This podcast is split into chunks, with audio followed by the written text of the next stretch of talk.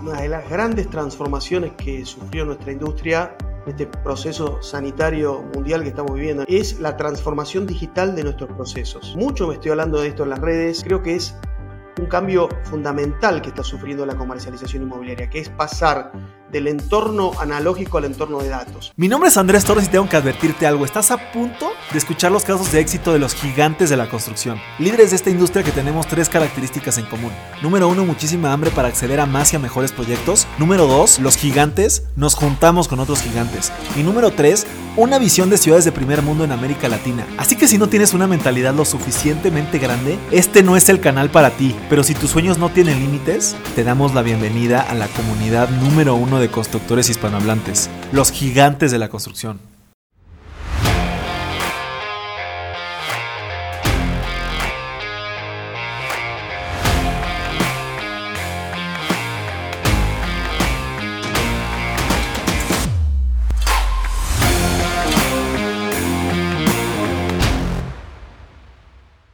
Mis gigantes, bienvenidos a un episodio más de este podcast más importante de construcción hispanohablante, Los Gigantes de la Construcción.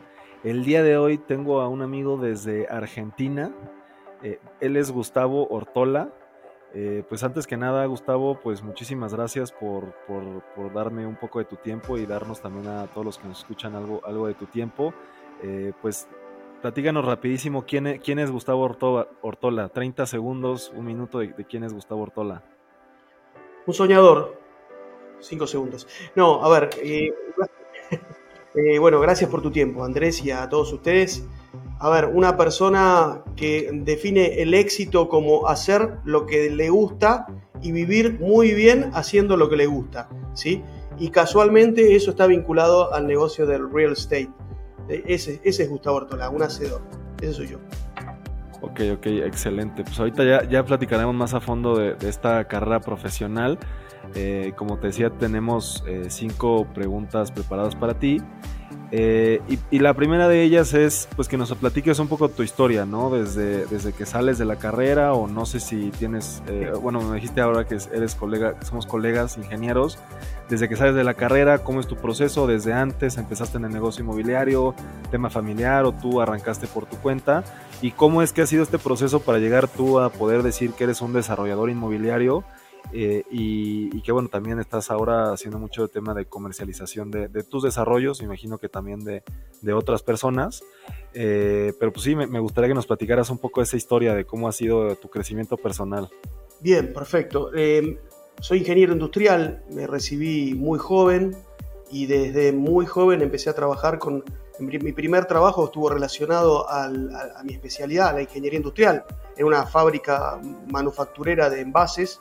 Ese fue mi primer trabajo, siendo, eh, mientras estudiaba, eh, a la mañana en la fábrica veía lo que a la tarde estudiaba en la facultad, o sea, fue muy rico esa, evolución para terminar de recibirme. Cuando me recibí, eh, fue en los 90, cuando en Argentina se empezaron a, a expandir, nos pensamos expandir en metros cuadrados de retail, vino McDonald's y Walmart y una cantidad de cadenas internacionales a radicarse y me llamaron en principio de, McDonald's que se estaba radicando en Argentina para ayudarlos a hacer, definir el prototipo argentino y el rollout de locales eh, en Argentina. O sea, mi primer trabajo relacionado al real estate fue construir el desembarco de McDonald's International en Argentina, ¿no? McDonald's. No, me digas eso, me Gustavo. ¿Y cómo fue esa vinculación? O sea. un aviso en el diario. Un aviso en el diario, apliqué, se presentó mucha gente y bueno, ahí fui. Me, llegué a ser el, gerente del departamento de construcciones de McDonald's Argentina. Hicimos 47 locales, un rollout importante para lo que fue en mi país, los primeros locales, cuando McDonald's era aspiracional, aprendí muchísimo, me entrené en la Universidad de la Hamburguesa en Oak Brook, en Chicago, con lo cual tuve toda esa bajada de, conocimientos en un momento donde en Argentina la construcción era muy precaria, no sabíamos lo que era el, sheetrock o el durlock, lo que eran las placas eh, tipo Armstrong, lo que era una cocina eléctrica, todo eso lo trajimos, o sea que fue un aprendizaje muy, muy, muy fuerte. Y a partir de esa experiencia Argentina en ese momento empezó a crecer mucho a nivel comercial y me llamó un retailer argentino que se llamaba Musimundo para emular el proceso de McDonald's y hacer un desarrollo expansivo de su cadena eh, y pasé a trabajar en esta cadena llamada Musimundo, retail, música, libros, o también otro proceso muy exitoso que desembocó en una tercera experiencia de, retail que fue Sencosud, ya grandes superficies, hipermercados, home centers y shoppings. O sea que los primeros 10 años de mi carrera fueron expandiendo metros cuadrados de retail. Y digo que esto no es casual porque eso me, me dio mucha experiencia que después apliqué en el real estate. Pero esta primera parte de mi carrera, 10 años, expandiendo como empleado cadenas de retail, siempre metido en el área de construcción, construyendo, contratando, comprando las tierras, desarrollando. Esta fue mi primera, mi primera parte. La segunda parte de mi carrera, sí. Oye, Gustavo, antes de que pase la segunda parte, tengo una pregunta que nos expliques un poquito el modelo de negocios. Justamente, casualmente ayer estaba platicando con un amigo que conoce gente de Walmart eh, en México, ¿no? Y me decía eh, que había ahí algunas oportunidades porque él había trabajado en algunas empresas como estas que mencionas. Y, me, gustaría entender el modelo de negocio de estas empresas, o al menos eh, en aquel entonces, porque lo que yo entiendo es que esas empresas únicamente rentan los locales. Entonces, normalmente un fondo de inversión eh, compra la tierra, desarrolla y ya lo tiene rentado a McDonald's o alguna otra organización. ¿Esto lleva así desde, desde que tú arrancaste o el modelo de negocio era diferente? Cambió, el modelo cambió, especialmente McDonald's. McDonald's cuando vino a Argentina tenía la empresa de real estate que era McDonald's International y la empresa operativa que se llamaba Arcos Dorados. En México creo que se llama Jasny, You Ain't Seen Nothing Yet, creo que se llama así, Jasny porque íbamos, a, me acuerdo, a México a dar algunas charlas y conferencias. Y en ese momento, McDonald's lo que hacía era la empresa internacional compraba la tierra y le alquilaba al operador local la tierra para hacer local. ¿Por qué? Porque donde se instalaba un McDonald's, se apreciaba el suelo, se generaba un polo de atracción comercial. Entonces, ellos aprovechaban esa, esa apreciación como un negocio inmobiliario. Hoy el negocio cambió totalmente. Hoy las empresas no invierten en, patrimonio propio, en activos propios, sino que alquilan. La plata la ponen en la operación. O sea, cambió el modelo. Pero en ese momento, donde no había desarrollo de retail, las empresas internacionales compraban la tierra. Incluso cuando vino Walmart a Argentina, también compraba los suelos. Hoy alquilan. Los negocios son de renta. Y con lo cual tienen como la mochila menos pesada y te permite ser más flexible en términos de expansión, ¿no? Eh, así que ha cambiado, es una de las grandes transformaciones de las décadas del 90 a lo que es hoy el retail. Es justo yo escuchaba que Marriott, por ejemplo, era de las empresas que más inmuebles tenía, inclusive hoteles, y que al final actualmente los vendieron todos y los rentan. No, no, sé si el costo administrativo les genere lo mismo que pagar una renta o el costo fin, no sé, no sé cuál sea el, el tema ahí, o sea, yo, yo, entendería que más es un tema de que a lo mejor es más barato para ellos que alguien lo tenga, no sé, no sé cómo funciona, este, pero, pero me llama mucho la atención y, y, yo nada más en el modelo de negocio pasado, nada más para terminar ese concepto, Walmart International compraba la tierra y ¿quién, quién construía? ¿Walmart International? O el Walmart, o el, o el Walmart, perdón, el, el, McDonald's ya de, Ah, ok. El operador local hacía el, la, obra contrataba el equipamiento en Estados Unidos y instalaba y tenía un contrato por mucho tiempo con, la, licencia internacional. Así crecieron estas empresas en, estas latitudes y hicieron muy buenos negocios inmobiliarios porque McDonald's era como un ancla. Lo mismo pasaba en los shoppings. En los centros comerciales no se vendían los espacios, se alquilaban, pero alrededor de McDonald's aparecían oportunidades y levantaba el canon locativo de lo que estaba alrededor. Entonces, ese proceso eh, generó muy buenos negocios inmobiliarios en esas épocas eh, para la empresa internacional.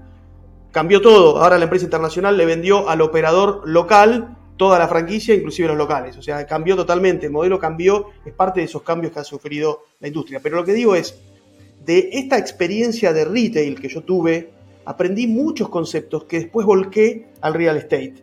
Esto de el approach de la tierra, esto de el branding, el trabajo de, la imagen corporativa, el, trabajo de la experiencia del cliente en términos comerciales, en términos de diseño. Eh, bueno, todo eso después volqué en la segunda parte de mi carrera cuando ya me metí de cabeza a construir y a desarrollar, ¿no? Ok, ok, muy, interesante. Eh, sí, sí, te, decía que, bueno, yo, yo soy con, contratista general de obra, ¿no? Yo no soy, con, yo no soy desarrollador, nosotros únicamente somos ejecutores eh, y pues justamente el tema de desarrollo es algo que, me gusta, me apasiona. Y ahora con el tema de marketing estoy muy vinculado también con ese tema de promover inmuebles y esto, este tema que, tú hablas mucho también en tus redes.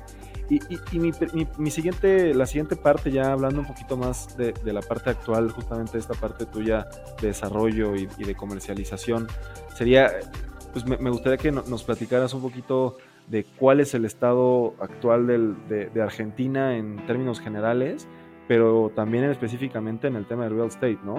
Eh, ¿cómo, ¿cómo, fue todo este proceso de crisis, de evaluación? ¿Cómo, cómo, les, cómo te pegó a ti en, tu negocio? Bueno, a ver, Argentina tiene una característica particular, creo que es única en el mundo, que es, nosotros somos los campeones del mundo, además de fútbol, de las crisis. Nosotros tenemos crisis tan intensas que son como los huracanes en Estados Unidos, le ponemos nombre, ¿no? y, las crisis, estamos continuamente eh, de crisis en crisis, cada cinco años hay una crisis. Argentina además no tiene, no existe el crédito hipotecario eh, a partir de la inflación y todas estas cosas que tenemos nosotros que, que, son, nos caracterizan, no existe el crédito. Entonces, el desarrollo inmobiliario necesita el crédito como dinamizador. Como no existe, acá nos tuvimos que, nos tuvimos que rebuscar, como decimos nosotros, para poder desarrollar sin esas herramientas y con este viento de frente intenso continuo. Sin embargo, vos vas a ciudades de Argentina y ves el nivel de desarrollo inmobiliario. Has estado en Buenos Aires, viste lo que es Buenos Aires, lo que es Córdoba, lo que es Rosario, lo que es la Patagonia. Hay muy buen diseño inmobiliario. ¿Y cómo es esto? Bueno, esto es por el perfil de los desarrolladores argentinos. Los desarrolladores hemos justamente gestado, generado herramientas como la financiación modular, como herramientas de financiación propia para poder soslayar este, este conflicto que tenemos de no tener crédito. Y, Argentina es un país muy rico a nivel, no a nivel conducción, tiene las mismas crisis que tienen como tiene tu país. Eh, generalmente la gente que nos conduce no, eh, no, son, eh, no están del lado de incentivar el negocio, sino que al revés, te, lo castigan. Pero digo, tiene mucha riqueza Argentina a nivel recursos. Entonces es un generador continuo de riqueza y de, oportunidades. Argentina es un país muy vasto en términos de espacio y de geografía y en ese contexto yo desarrollé un programa que se llama Fabricando Ciudades, que está enfocado en el corazón mismo del negocio inmobiliario, que es la fabricación del suelo. La tierra es el recurso, el terreno, es el recurso fundamental del negocio inmobiliario. Entonces me especialicé en desarrollar no lugares en lugares, transformar no lugares en lugares, suelos bien ubicados con alguna restricción en ponerlos en valor en términos de concepto de proyecto, de eh, indicadores, de autorizaciones y armar desarrollos inmobiliarios en estos terrenos. Todos mis desarrollos de gran tamaño han sido sobre suelo que originalmente yo lo llamo suelo rústico, ¿sí? muy bien ubicado, pero por algún motivo tenía restricciones para desarrollar. Por ejemplo, zonas bajas o zonas céntricas con una restricción con vías o, alguna aislación. Bueno, aislación digo en términos de contacto con la ciudad. Ciudades dentro de las ciudades. Y fabricando ciudades ha sido mi máster de desarrollos en, Argentina. Siempre trabajé sobre tierra subóptima y con mi proyecto le di valor. Esto es lo que aprendí en McDonald's. McDonald's se metía en tierras buenas, buenas ubicadas, pero sin valor, y con su desarrollo, con su propuesta, con su concepto, agregaba valor y generaba el negocio inmobiliario. negocio inmobiliario es un negocio de margen sobre la tierra. Cuanto mejor abordemos la tierra, mejores negocios vamos a generar. Y esa es mi historia. Ok, ok, me gusta mucho. Me, surgen dos preguntas, este, mi querido Gustavo. ¿Cómo, le haces para el tema de financiamiento? mencionaste ahí dos, tres términos, la verdad no los recuerdo al 100, este, pero si me pudiera, o sea, te repito, yo no soy desarrollador. Últimamente, cuando me, intentan contratar y todavía no tienen resuelta la parte de financiamiento, ahorita los vinculo con algunas personas que yo sé que los pueden ayudar. Eh, pues por todo esto que estoy haciendo también yo en redes, estoy conociendo también a bastantes personas y puedo vincular los desarrollos con gente de financiamiento. Eh, pero en, ese sentido yo entiendo que normalmente los desarrolladores es con capital propio, inversionistas privados, eh, preventas y créditos puente. Así es, mira. Acá, entiendo que el crédito puente está descartado. No está, no está. Entonces, eh, y tampoco existe la financiación a la demanda. O sea, el que me va a comprar las unidades no tiene un crédito en el banco para comprar y pagarme en, término, en plazo. ¿sí? Entonces, nosotros inventamos dos conceptos la financiación modular, ¿sí? Y esto que te digo de fabricando ciudades, que es el placemaking. ¿Qué quiere decir esto? El desafío del desarrollador es trabajar con capital de trabajo negativo, o sea, de que el negocio genere el dinero y no, o sea, no tener que poner dinero. Obviamente uno siempre tiene un grupo originante de inversores, pero el desafío es trabajar con TIR infinita, o sea, no poner plata inicial. Y para eso inventamos estos dos conceptos que son la financiación modular y el fabricando ciudades. Te lo cuento rápidamente.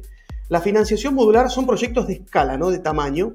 Es en un mismo suelo importante de tamaño, como hay muchos en Argentina, bien ubicados, generar proyectos de distintos residenciales o mixtos, de, con muchas unidades, con distintas torres, posdatadas en el tiempo, a distinto plazo, y iniciar en una ventana de tiempo la comercialización de todo el producto programando entregas diferenciadas torre por torre, pero empezando a cobrar cuotas desde el momento cero, ¿eh? de muchas cuotas, para entregar cada una de las torres. O sea, nos vamos financiando con la misma cuota que va pagando la gente para tomar posesión de sus unidades. Los que le entregamos la primera torre pagan una cuota hasta la posesión y después esa posesión pagan una cuota más alta. Los de la segunda torre van pagando esa cuota espera hasta recibir la segunda torre un poquito más adelante, pagan cuotas más bajas y cuando reciben la posesión empiezan a pagar más caras. O sea, vamos manejando la, el cash flow para desarrollar los emprendimientos en función de lo que nos van pagando los compradores. Prácticamente trabajamos con la plata de los compradores. Es, es artesanal, ¿no? Artesanal. Financiación. Como si ustedes fueran el banco. Claro, como si fuéramos el banco. Para eso necesitas buenas ubicaciones, credibilidad, porque hay que, el desafío estás vendiendo una promesa, es que te crean haberlo hecho, haberlo, haberlo cumplido, y ha funcionado muy bien. Y el otro concepto que uso para financiar, que usamos para financiar, es lo que llamo placemaking, eh, master desarrollos. Tomamos fracciones de suelo grandes, bien ubicadas, eh, que generalmente no tienen indicadores. Indicadores son el código para construir, o sea, son suelo rural o suelo rústico, gestionamos con los municipios, con el Estado, los permisos para poder construir, le ponemos un buen concepto de proyecto y lo que hacemos una vez que logramos autorizaciones es vender por pedazos a los mismos desarrolladores y con ese dinero armar las infraestructuras y lanzar el emprendimiento. ¿sí? O sea, son dos mecanismos donde trabajamos con el dinero que produce el proyecto. En el caso 1, con el consumidor final. En el caso 2, con el B2B, el mismo desarrollador que te va a comprar el suelo para desarrollar. ¿sí? O quizás te compra el suelo, vos se lo aportás con un porcentaje de lo que va a producir también, ¿no? Pero son dos modelos de negocios para producir sin crédito. Fíjate que justamente la segunda pregunta que te dije que tenía de este tema era el tema de cómo le hacías tú para el tema de infraestructura, ¿no? Porque si dices que va a ser allá en, una zona, por así llamarlo, una zona rural, un, edificio, lo, lo, que se dio acá en México es que era mucha vivienda horizontal y generó una falta de servicios porque el gobierno no los atendía y los desarrolladores tampoco.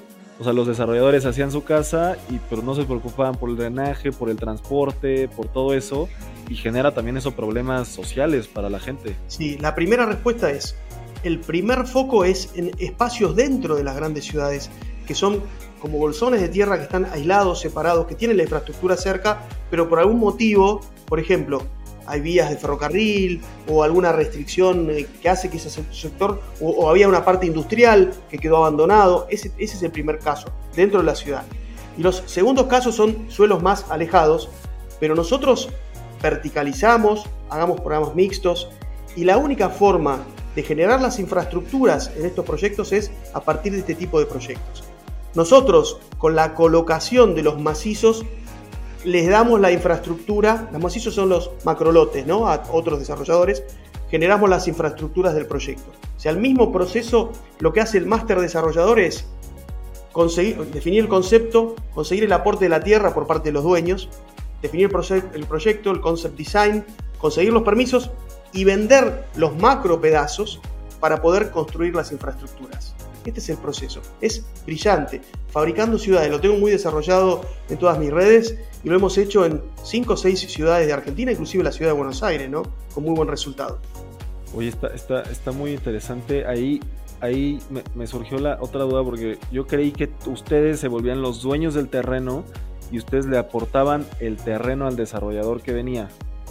Nosotros somos socios con el dueño de la tierra, le decimos, mira, dame un mandato, o sea, ponemos cero capital. Nuestro trabajo es conseguir los permisos, llamar al arquitecto, hacemos, le conseguimos con el dueño de la tierra un mandato de desarrollo, ¿sí?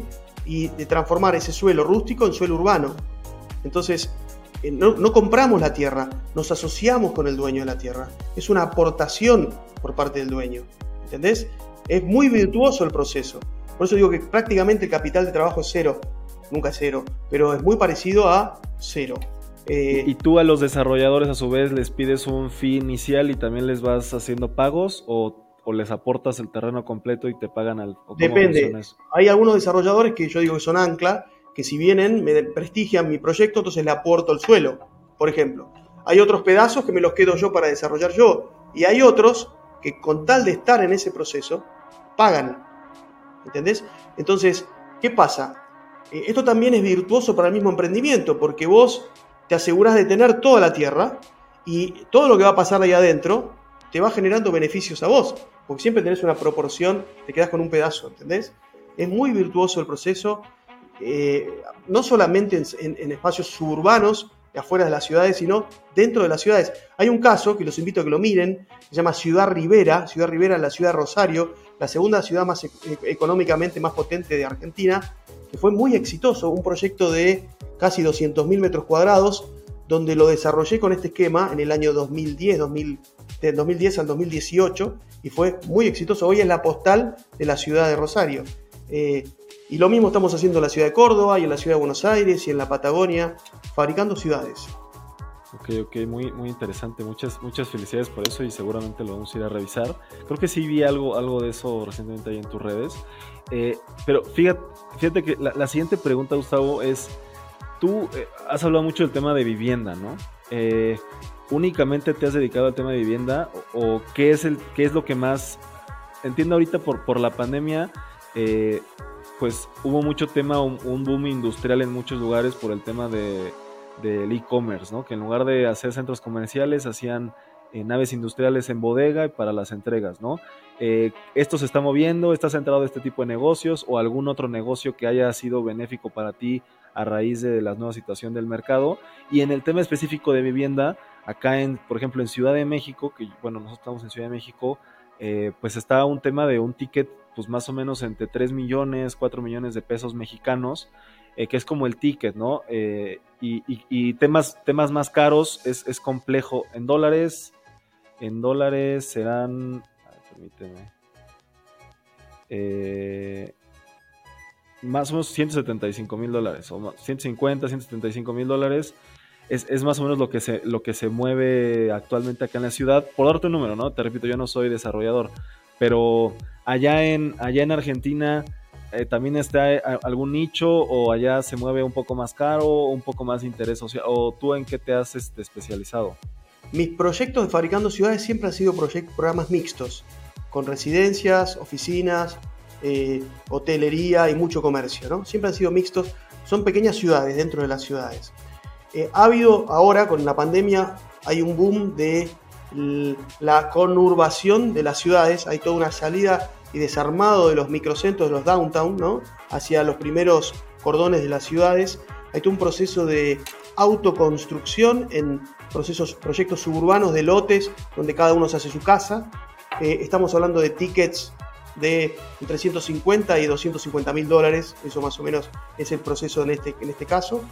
Y yo para esto desarrollé también en la misma ciudad de Buenos Aires, que es una ciudad eh, grande y muy densa, en los barrios periféricos, un programa que se llama Casa Patio o PH Casa, los, nombres que recibe, que son unidades que cada una tiene expansión propia, o una terraza, o un patio, un jardincito, Eh, ese modelo de producto funciona muy bien.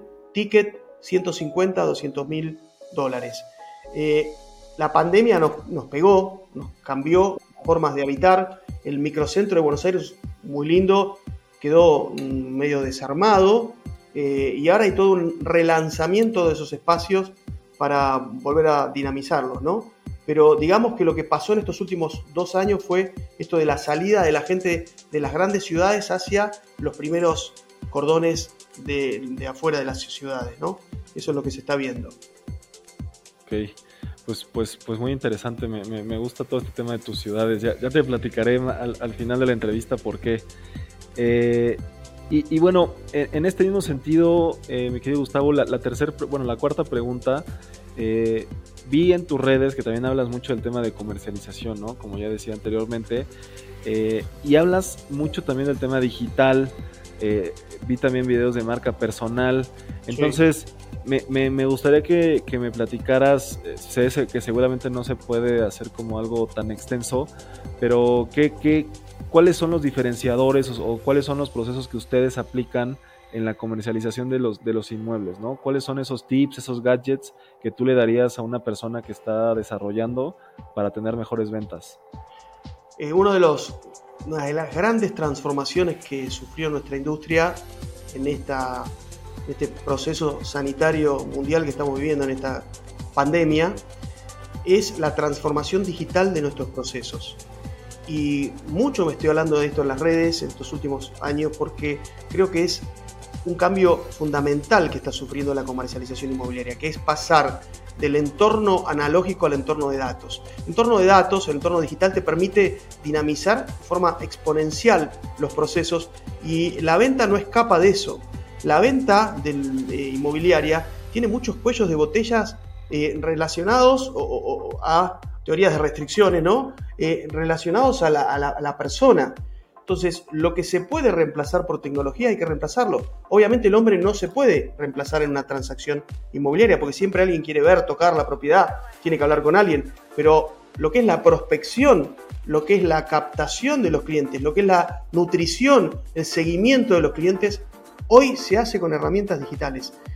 La herramienta fundamental de prospección que estoy aplicando en este momento es la marca personal. El desarrollo omnicanal de mi presencia en, redes y en herramientas digitales ha sido revolucionario en mi vida comercial inmobiliaria. Hoy soy, con toda mi experiencia del desarrollo y de la comercialización, prácticamente una empresa de medios que hace negocios inmobiliarios. Ha cambiado absolutamente y si no nos adaptamos a este cambio, nos vamos a quedar afuera. Muchos se quejan que no venden, que no tienen contactos. Hay que meterse de cabeza en esto de la transformación digital, que no es una ciencia ficción, es muy simple. Eh, son procesos muy simples. La prospección y una de las herramientas, digo, fundamentales es la, aplicación de la marca personal. La gente como nunca busca gente. Quiere que alguien le conteste, que lo atienda. Y la forma de contar y de presentar tu propuesta de valor son las herramientas digitales que hoy como nunca tenemos al alcance. Por eso digo que una de las grandes transformaciones que ha sufrido nuestra industria, no en la producción de metros, sino en la comercialización de metros, es la utilización de las redes sociales, de las pantallas, para poder ofrecer productos. Y ahí estoy, y ahí estoy y me sorprendo todos los días. He armado una red, una, una comunidad que se llama Modernos Inmobiliarios, que ya son centenas de miles que me siguen por toda Latinoamérica, por España, y que a todos los días les cuento estas cosas que voy haciendo en mi Instagram, arroba gortolá, o en mi, o en mi Facebook, o en mi, mi, página web, o con todas estas locuras que hago, que me, además me, me, divierten muchísimo, ¿no? Muchísimo. Ok, ok, está, está, está padrísimo, Gustavo. Eh, ahí me surgen dos, dos, dos, temitas. Eh, en, este tema de marca personal, ¿cómo le haces tú para no tener que ser tú personalmente el que atienda a alguien o el que tenga que ir a hacer una cita y mostrar un departamento? O sea, tú ya tienes, o sea, tú recibes los, los mensajes y un equipo tuyo los atiende o cómo lo manejas actualmente? Yo soy la puerta de entrada, todas mis activaciones simples, procesos digitales, te llevan a un call to action, eh, un llamado a la acción, que es o un llamado en WhatsApp o a una landing page o a un, eh, a un mensaje que va a mi equipo de ventas. Sería imposible poder atender todo yo. Todo está automatizado, hay una mesa de entradas, un contact center que, al cual llegan todas estas cosas. Lo puedes ver hoy, por ejemplo, hice una historia en Instagram donde contaba un caso concreto de un desarrollo que estamos comercializando en mi barrio y eso te lleva a un WhatsApp y el WhatsApp te atiende una persona y te, muestra el proceso. Entra a un embudo de ventas que tiene una serie de pasos, así que se controla, que se, que se ajusta, que se mide. Yo soy la puerta de entrada y tengo mucha gente que me está ayudando, ¿no? Pero la marca personal es la manifestación, la visibilización de lo que estamos eh, mostrando, ¿no? Lo que estamos presentando. Ok, ok, ok, me, me parece muy interesante. Eh, y, la segunda pregunta que tenía es, entiendo que ya tienes estos procesos digitales muy, muy específicos para tu parte de eh, comercialización, pero en general en, la ejecución del proyecto, eh, ¿manejas herramientas digitales? Bueno, yo sé que, por ejemplo, en la parte proyecto y ese tipo, de, bueno, tú no eres arquitecto, eres ingeniero industrial, pero seguramente tu equipo, tu gente usan sistemas, softwares, BIM o AutoCAD, no sé. Eh, eh, durante el proceso, por ejemplo, fíjate que también vi que utilizas mucho la palabra PropTech ahí en tus redes, ¿no? Y, bueno, yo, yo tengo ahorita tres empresas. Eh, DIMS es una empresa constructora. Gigantes de la Construcción es justamente lo que tú dices de la, empresa de medios para atraerle clientes a la constructora. Y también, y también es Balloon, que es un software de administración de proyectos que es una empresa que es un core PropTech, en el cual es una plataforma de administración de proyectos, de gestión de contratos para desarrolladores, para constructores, etcétera, ¿no? Entonces, la, pregunta es, en, el, entiendo que muchas empresas manejan eh, software para la concepción del proyecto y manejan digitalización para la venta, pero siento que en la parte de administración del proyecto de construcción, no sé si tú manejas RPs o, manejas eh, algún sistema como esos. No, nosotros lo que le exigimos a nuestros contratistas, porque nosotros como desarrolladores, yo no construyo, sino que contrato, es, y a nuestros proyectistas es BIM y ir haciendo el, seguimiento eh, del modelo que se está generando para poder después entregarle al operador el, el modelo digital de lo que se construyó. Hasta ahí llegamos. Eh, después hay sistemas de administración de todo lo que es la relación con proveedores, con pagos, pero eh, estamos bastante en eso todavía no tan desarrollados. ¿no? incluso la construcción en, Argentina sigue siendo muy tradicional, ¿no? como hace 70 años. Recién ahora se está yendo a sistemas constructivos eh, un poquito más sofisticados. El BIM te diría que lo más innovador que se ha incorporado en nuestro proceso de, proyecto y seguimiento de, los, de, las obras, ¿no? De, lujo, de lujo. Pues a ver si en, algún, en algún momento ahí me, regalas otra media horita para mostrarte ahí lo, que hacemos en, en Balloon. Eh, pero pero está, eh, creo que de todas maneras el tema de BIM, todavía en México hay muchas empresas que no lo, no lo, no lo usan, ¿no? Entonces siento que también eso es un muy buen avance que, que ya tienes y que lo exijas tú y a tus contratistas me parece que es una, un, un, avance muy importante. Incluso las, las empresas estatales aquí están, ya te exigen para ser proveedor, realmente hay muchas obras importantes, que eh, se haga todo con BIM, ¿no? O sea, el BIM se está instalando, de hecho Argentina está trabajando mucho con BIM, mucho. Fíjate que en México no, ¿eh? Bueno, eh, va a llegar. Debería, porque es un cambio de vida, ¿no? Es un cambio de vida. Sí, ya, ya llegará. Eh, y bueno, mi querido Gustavo, la, quinta pregunta pues es que nos platiques un poquito de cuáles son tus proyectos a futuro. Eh, digo, ya eres desarrollador inmobiliario, yo, yo para mí, eh, y, que es, un tema, ¿no? Yo, mi aspiración es ser desarrollador inmobiliario. Entonces, yo no sé, por ejemplo, para ti como desarrollador, ¿qué, sigue? ¿O, qué, otra cosa más podrías hacer si tú ya haces ciudades enteras? no, bueno, a ver, hay un proceso lógico, por lo menos en, mis, los lugares donde yo estoy, que el constructor se transforme en desarrollador, ¿no? Es, es, la secuencia lógica en, estas latitudes, por lo menos, ¿sí? Eh, incluso que el gestor inmobiliario, el broker, también incursione en el mundo del desarrollo. Eso pasa mucho acá. A ver, lo que me pasó a mí es que hace un año y medio me cerraron las obras, los aviones, los, aeropuertos, la inmobiliaria y dije, ¿qué hago? Y ahí dije, bueno, me voy a poner a... Yo daba muchas conferencias en Latinoamérica presenciales, eh, con mi amigo Carlos Muñoz, me invitaba, eh, y tuve que, me quedé encerrado y dije, bueno, Carlitos me empujó a, meterme en esto digital y armé mi, mi tribu de modernos inmobiliarios. Me divierte mucho todo esto de la transformación y la transferencia de conocimientos, pero a mí eh, en el futuro me veo con estos programas de Fabricando Ciudades, siguiendo transformando ciudades en Argentina, hay muchas, y en, en, Uruguay, en Paraguay, en los países cercanos. Hay mucho, mucho suelo para transformar, hay mucho valor para aportar y entre el desarrollo y la tribu de modernos inmobiliarios, calculo que van a estar mis próximos años para seguir divirtiéndome. Como te decía, siento que soy exitoso porque vivo muy bien haciendo lo que me gusta todos los días, ¿no? Ok, ok, me, encanta. Y pues sí, seguramente ese tema digital de, enseñar y todo eso creo que también es, a lo mejor un siguiente paso para, muchas personas o el, el, último paso, ¿no? Compartir el conocimiento creo que es algo, es algo importante. Eh, antes de pasar con una pregunta bonus, mi querido Gustavo, eh, pues me gustaría nada más que, nos platicaras dónde te pueden seguir, eh, si quieres y, qué pueden encontrar o, para qué quieres que te busquen si alguien te quiere escribir o, mandar un, un, correo o algo. México es, dentro de mi, mi, estructura de seguidores y de audiencia, es el segundo país. El primero obviamente es Argentina, el segundo es México entre en el podio está España también, pero México está segundo. Eh, a ver, me pueden encontrar en, Instagram en arroba gortolá de Gustavo Ortolá. Mi página web es gustavoortolá.com, ¿eh? mi nombre y mi apellido.com.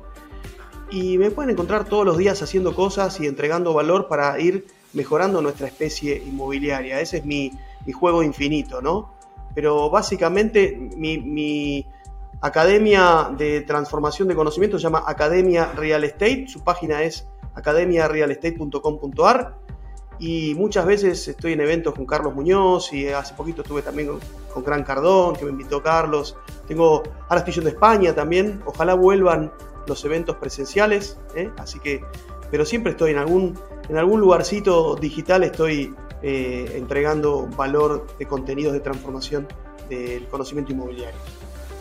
Ok, ok, perfecto. Pues espero que, te vayan a, buscar por allá, mi querido Gustavo, porque seguro van a encontrar muchas cosas interesantes. Y, la pregunta bonus, eh, pues, pues coincide mucho con, lo que tú ya haces, pero con esa pregunta termino todos los episodios. Yo quiero construir, o más bien yo voy a construir la primera ciudad perfecta en la historia de la humanidad, 100% inteligente y 100% sustentable.